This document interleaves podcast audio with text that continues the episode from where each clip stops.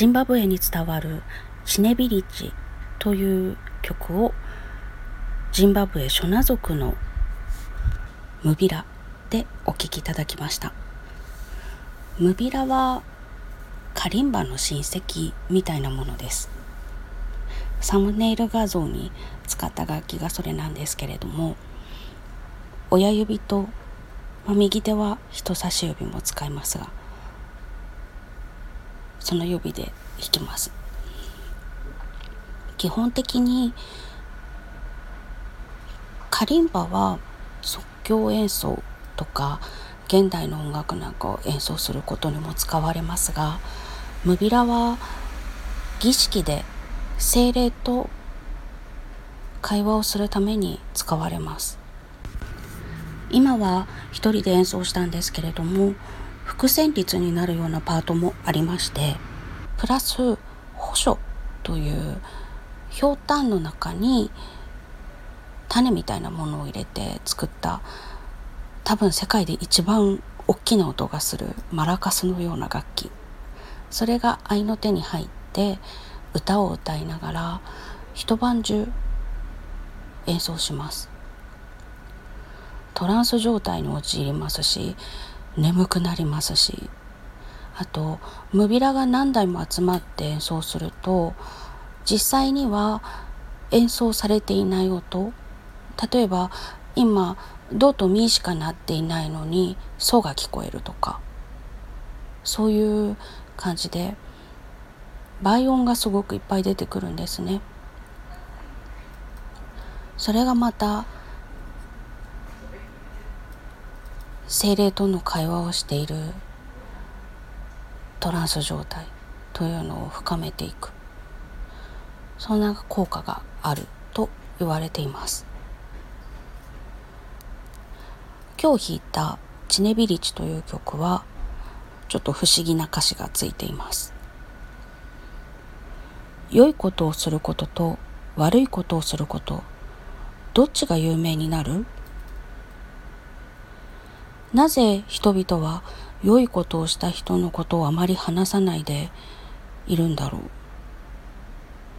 悪いことではなくて良いことを話せばいいのに。親族よ世界よ私に教えてくれ。っていう歌詞です。残念ながらあまり理解できません。文化も生活も違うし歴史も違うので致し方がないのかなと思うんですけれども不思議な歌詞だなって思います。この歌詞よりも政治的な感じだったりとかうん何て言うのかな。ジンバブエの歴史というのが白人が入ってきてもともと住んでいた人たちが奴隷にされてでまあアフリカ中がそんな感じですけれども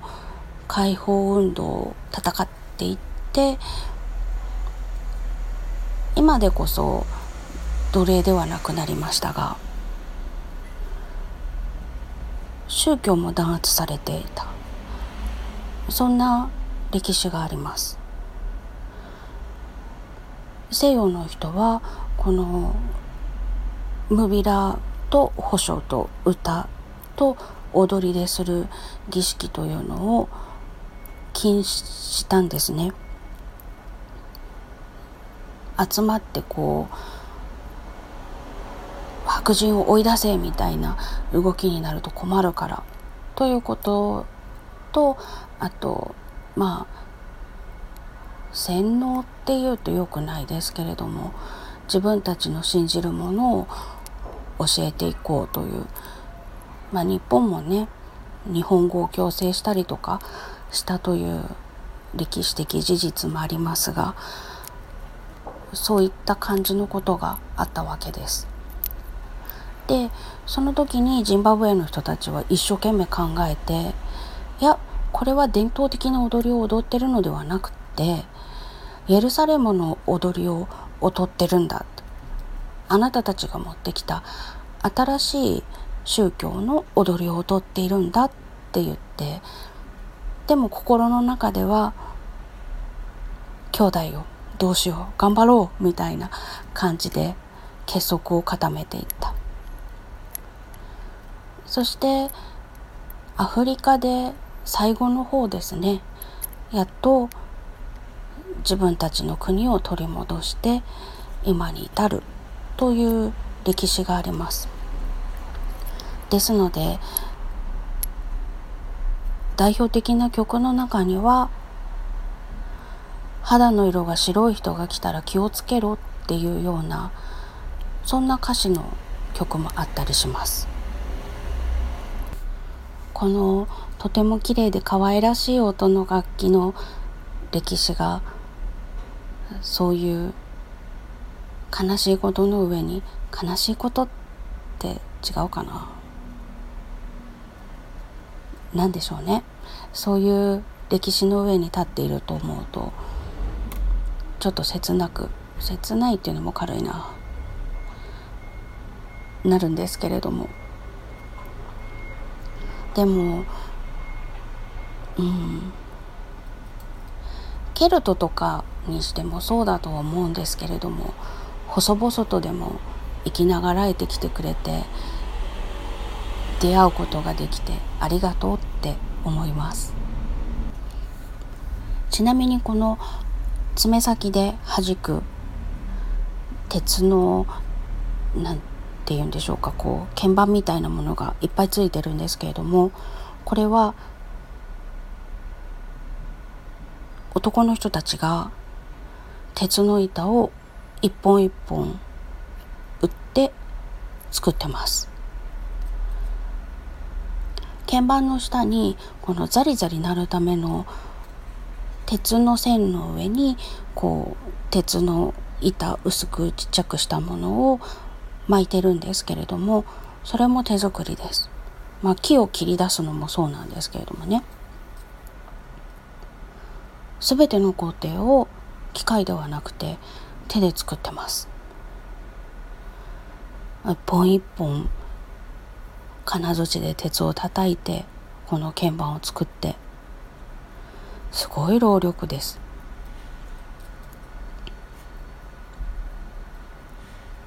そうやってこの楽器が生み出されてだから楽器ごとに全然違う音が鳴ります。キラキラした音だったりとか優しい音だったりとか。あとは本当に繊細なことで音自体が変わってしまってちょっと埃がかぶっただけでも音色も違うし音程も変わってしまう。ものすごく繊細な楽器です。世界中にこういううんもともとの楽器の形を保ったままで原始的な形のままで今も残っている楽器っていうのが他にもいろいろあるんだろうなと思うとちょっと民族楽器の博物館とかに行ってみたくなります。私がいた学校にも楽器博物館ってあってそこでもいろんな楽器アジアの楽器もアフリカの楽器もヨーロッパの楽器もありましたでもねちょっとそこの建物って学生も含めほとんど人が入らないんですね。ね入ったとしても1階にあるピアノがいっぱいある部屋とそこにあのオルゴールの元祖みたいな感じの大きな丸い金属の板に爪が立ってて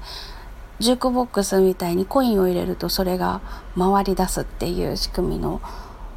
楽器があるんですけれどもそこを見に行く人ばっかりで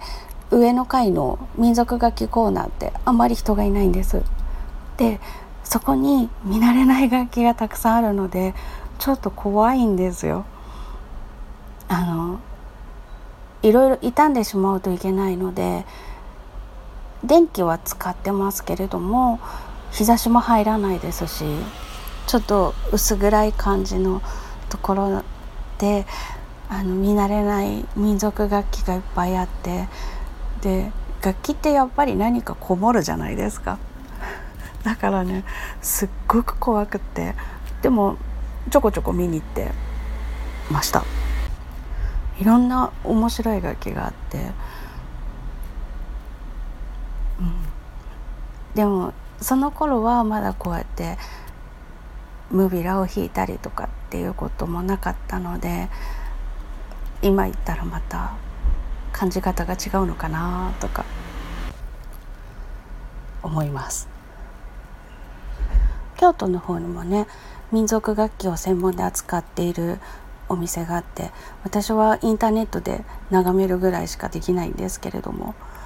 そこも一度は行きたいなと思いながらまだ行けずにいます。よろしければそうカリンバとかムビラとか他にもいろんな楽器があります。ひょうたんを使った楽器って結構あるなと思うんですけれども面白い音がします。もしも楽器屋さんの店頭とかでそういうのと出会うことがあったら可能でしたら是非触ってみてください。単純な作りだったり素朴なものなのにすごく複雑な音が出たりとかしてびっくりすることがあると思います。それでは今日は楽器もええな話が長くなってしまいましたがジンバブエのムビラという楽器でチネビリチをお聴きいただきました。最後までお付き合いいただきましてありがとうございました。また明日。